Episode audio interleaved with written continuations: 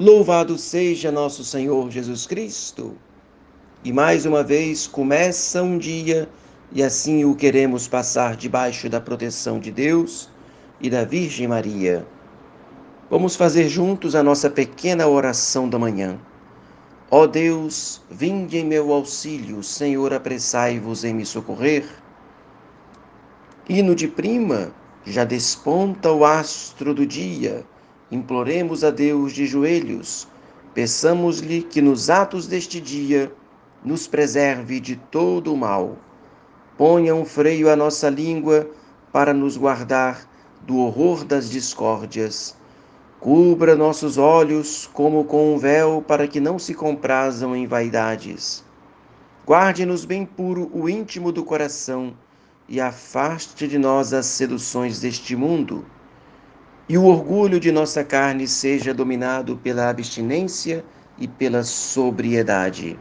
Assim, quando o dia tocar o seu declínio, tocar ao seu declínio e o curso do tempo trouxer ainda a noite, conservados puros pela nossa vida mortificada, cantaremos de novo um hino à sua glória.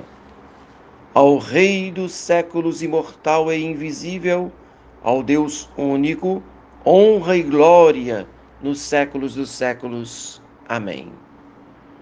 Oremos, Senhor Deus onipotente, que nos fizestes chegar ao começo do dia, salvai-nos hoje com o vosso poder, a fim de que no curso deste dia não nos deixemos cair em algum pecado, mas que sempre nossos pensamentos, palavras e ações se dirijam ao cumprimento de vossa justiça por Cristo nosso Senhor. Amém.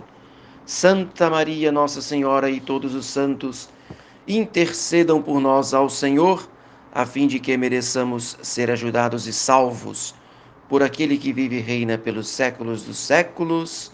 Amém. Muito bem. O bem-aventurado, no caso hoje canonizado São José Maria Escrivá, repetia muitas vezes, pausadamente, uma jaculatória que, segundo ele, lhe dava muita paz.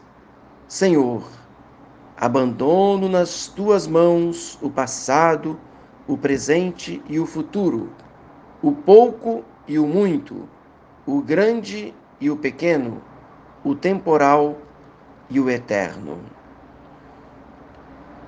Se São José Maria sentia muita paz quando rezava essa oração, nós também poderemos experimentar esse sentimento de calmaria, de tranquilidade, sabendo que Deus está regendo, governando toda a história, não só do universo, mas a história de cada um de nós. Devemos, portanto, rezar e confiar em Deus para sentirmos essa serenidade profunda que vai lá dentro do coração deixar a nossa alma em absoluta paz e confiança em Deus. O autor do livro, Dom Rafael, conta uma história bonita quando ele estava lá nos Andes, naquelas montanhas né, do Peru, quando depois de uma missa de Natal tendo que andar a cavalo até uma outra aldeia para celebrar outra missa. Num determinado momento, ele ficou como que perdido entre as montanhas, olhou para o céu estrelado, soltou as rédeas do cavalo, fez uma oração de confiança, abandonou-se totalmente nas mãos de Deus e Deus assim o guiou. E sem ele perceber, quando viu, estava diante de uma cabana, quando se apresenta uma pessoa que morava ali solitária entre as montanhas, e disse: Eu não posso acreditar o que eu estou vendo. Um sacerdote, e eu já estou há dias com uma doença mortal e precisava me confessar. Deus então guiou o padre para atender aquela senhora que estava muito enferma. Então, essa história pode nos recordar também muitas outras histórias em nossa vida quando Deus agiu com sabedoria e providência. Hoje eu vou me, vou me estender um pouco, mas a gente tem que compreender que, ao passo que a pessoa que confia tem o um coração em paz.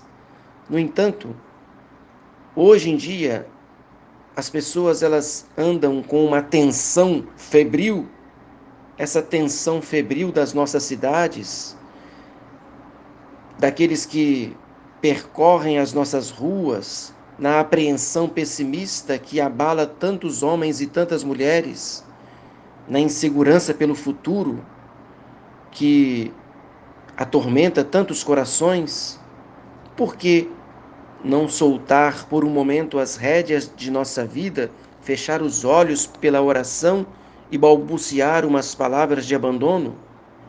O Senhor é meu pastor, nada me faltará. Salmo 21. Pusilânimes, reconfortai-vos e não temais, eis o nosso Deus, vem em nosso socorro e nos salvará. Isaías capítulo 34. O que poderá temer? Como poderá perder o seu otimismo aquele que realmente se deixa conduzir por quem tudo sabe e tudo pode? A fonte de todo o nosso otimismo brota de uma verdade que pode ser sintetizada naquele poema de paz magistralmente cantado por Santa Teresa d'Ávila. Nada te turbe, nada te espante, pois tudo passa, Deus nunca muda, a paciência tudo alcança, quem a Deus tem, nada lhe falta, só Deus basta. Eu me lembro que minha saudosa mãe, quando perdeu o meu pai, ela colocou essa frase de Santa Teresa no santinho para recordar o falecimento de seu esposo. E hoje, dia de Santa Teresinha do Menino Jesus, né? A minha mãe chamava-se Terezinha, ela tinha profunda devoção à sua santa onomástica e ela aprendeu com Santa Terezinha também colocar-se nas mãos de Deus. E hoje essa frase talvez venha muito a propósito, e por isso eu estendo um pouco mais as palavras, porque faleceu ontem à noite o nosso querido Padre José Eduardo Pereira, lá na cidade de São Lourenço, por volta das nove horas da noite. E agora, nesse momento, está sendo celebrada uma missa por sua alma lá em São Lourenço, com a presença do vigário-geral, Monsenhor José de Matos, e o seu corpo será trasladado para São João da Barra, a cidade onde ele exerceu o seu ministério durante muitas décadas e fez um belíssimo trabalho de evangelização, missões e também um trabalho muito digno com relação às obras sociais criando o educandário Santa Cecília. Pois bem, peço que todos rezem pela alma do nosso querido Padre José Eduardo e também pelas irmãs, pela Madre Cristina, as outras irmãs né, do instituto que ele fundou. E assim a gente, unidos na oração, rezando uns pelos outros, rezando pelas almas dos falecidos, formamos assim a comunhão dos santos.